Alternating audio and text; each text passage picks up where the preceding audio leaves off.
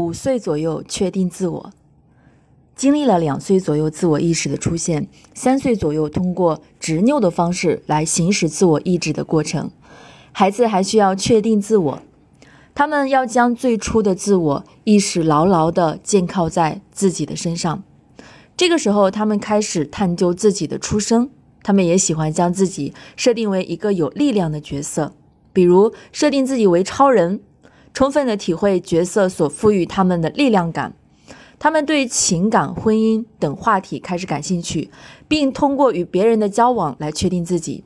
通过这一系列的敏感期，他们充分感受着刚刚建构起来的自我力量。再例如，四五岁的孩子对出生有着极浓厚的兴趣，他们总会问妈妈：“我是怎么来的？你是怎么把我生下来的？”孩子建构了自己之后。需要了解自己出生的那一段经历，要知道自己来自哪里。他们希望通过获知这段经历来确认自己很重要，这样有助于确定自己的价值感。在爱和自由的学校，每一个教室里都备有一课百科全书。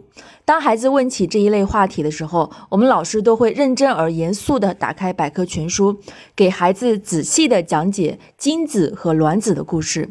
让孩子清楚的知道，他们来自于妈妈的身体这一事实与他内心那份感受是完全吻合的。当孩子从图片中看见有一个胚胎慢慢变成一个宝宝之后，孩子会对三岁以前的自己、自己使用过的物品、自己的故事、自己的行为、自己的照片产生浓厚的兴趣。四岁多的 D。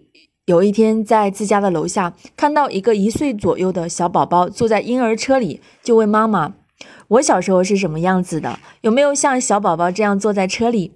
妈妈告诉他，他小时候也是这样的，并且把他小时候的婴儿车找了出来。婴儿车对于现在的他已经显得很小了，他紧缩着身体窝在里面，反复的感受。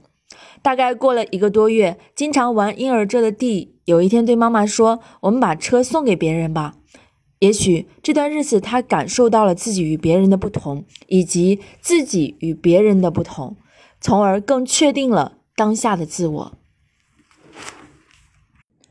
我曾经给两个孩子讲述他们小时候的故事。当讲到他们三岁以前时，他们笑得那么开心和灿烂。我讲他们的大便弄脏了我的裤子，我给他们换尿布，他们是如何打嗝、吐奶、哭闹的，他们都会无比开心和满足。如果通过成人正确的引导，孩子获得了自己未知的那段生活经历，那么他会更加确定自我的价值感，会知道自我的完整性。但更多的时候，他们非常忽略这些，他们总是应付孩子，觉得孩子什么都不懂，更不知更不知道让孩子了解三岁以前的生活对他们而言有多么重要。